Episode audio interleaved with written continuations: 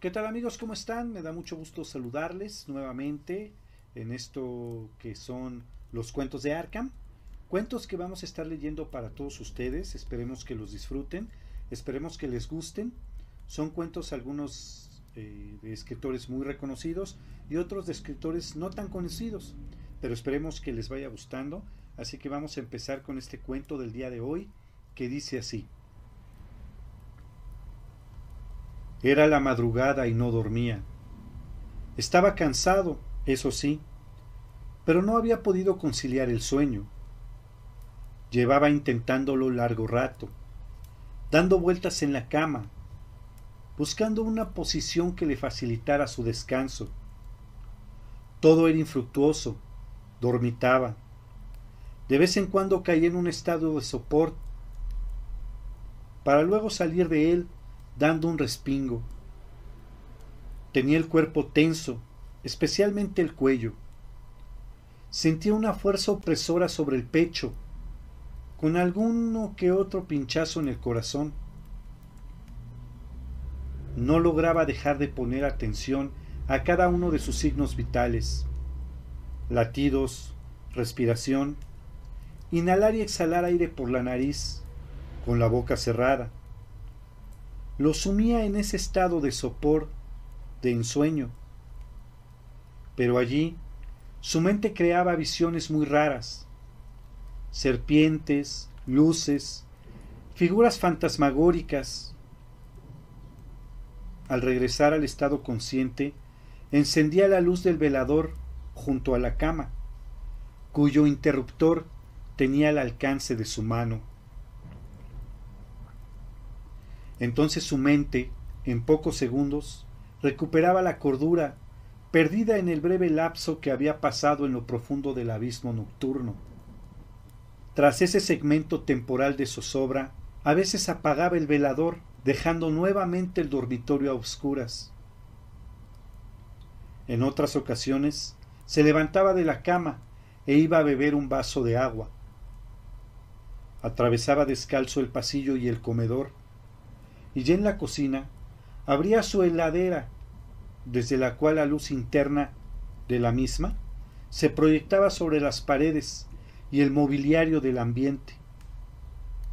Él, sensibilizado como estaba, era invadido por un absurdo temor generado por una supuesta e improbable presencia extraña en aquel lugar se dejaba caer sobre una silla e inerte fijaba la vista en el sitio donde supuestamente había visto esa aparición, buscando constatar que allí no hubiera nada. Y en efecto, no lo había. Luego, superado el incidente, regresaba a la cama y retomaba el intento de dormirse. Algunas de esas noches tenía sueños alucinógenos en los que se encontraba un perro o algo parecido. Era un can negro, pequeño, y poseía un solo ojo. ¿Sí? Uno solo. Le ladraba y gruñía con furia exhibía su dentadura en modo desafiante y él no lograba escapar. Enviaba desde su cerebro la orden de abandonar la escena y ponerse a salvo. Pero sus piernas, agarrotadas, no le respondían.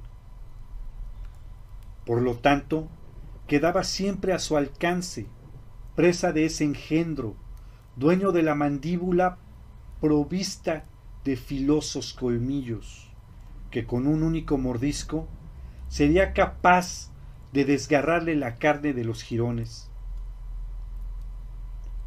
Encima, ese ojo, negro en la pupila y amarillo en la córnea, lo observaba. Era como si el órgano visual del perro tuviera la facultad de hipnotizarlo y paralizarlo, dejándolo despojado de toda capacidad de reacción, permanecía a merced de ese animal hasta que, ya sin ningún chance de sobrevivir a su inminente ataque, despertaba, dando un estertoroso salto,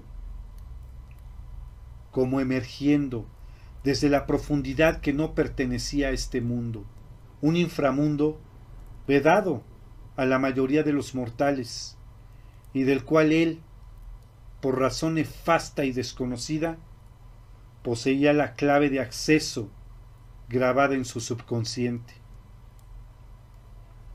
El susto le duraba unos minutos. Para calmarse, encendía la luz una vez más y pensaba acerca de la simbología onírica en la posibilidad de que esa pesadilla fuera portadora de un mensaje, que fuera una advertencia. A la mañana despertaba cansado, sin haber descansado lo necesario.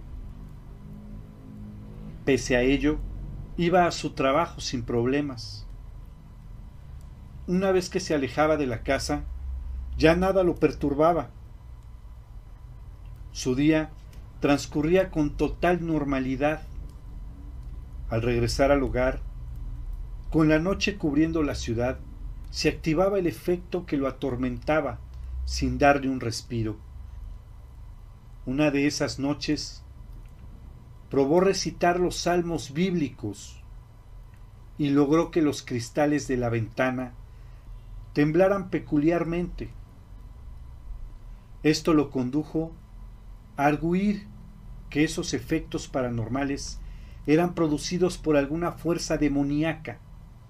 Fue entonces que relacionó lo que estaba sucediendo con el templo Umbanda, con la que compartía la medianera. La Biblia era muy clara al condenar la idolatría desde su primer mandamiento. No tendrás otro Dios, porque yo soy tu único Dios. Buscó un bidón de nafta en la cochera, ese que guardaba por las dudas, y roció una parte del templo vecino con su contenido. Después encendió un fósforo y lo lanzó sobre el combustible. Todo comenzó a arder. Los bomberos llegaron cuando ya había consumido más de la mitad de la edificación. A él se lo llevó detenido la policía, sin que opusiera ninguna resistencia. Estaba seguro de haber hecho lo correcto y confiaba en que Dios intervendría a favor de su pronto sobreseimiento. Demonios Nocturnos, Luciano Dotti. Bien amigos, pues este fue el cuento del día de hoy. Si quieren que leamos algún cuento en especial, eh, con todo gusto, dejen un comentario o mándenos un correo a radioarcam1.gmail.com con el cuento que les gustaría que leyéramos. O si ustedes tienen cuentos de su autoría, con todo gusto mándenoslos y nosotros lo leemos aquí para que todos podamos disfrutar de esa lectura. Muy bien amigos, pues nada más me resta eh, darles las gracias por habernos escuchado y por supuesto desearles a todos y cada uno de ustedes muy buenas lunas.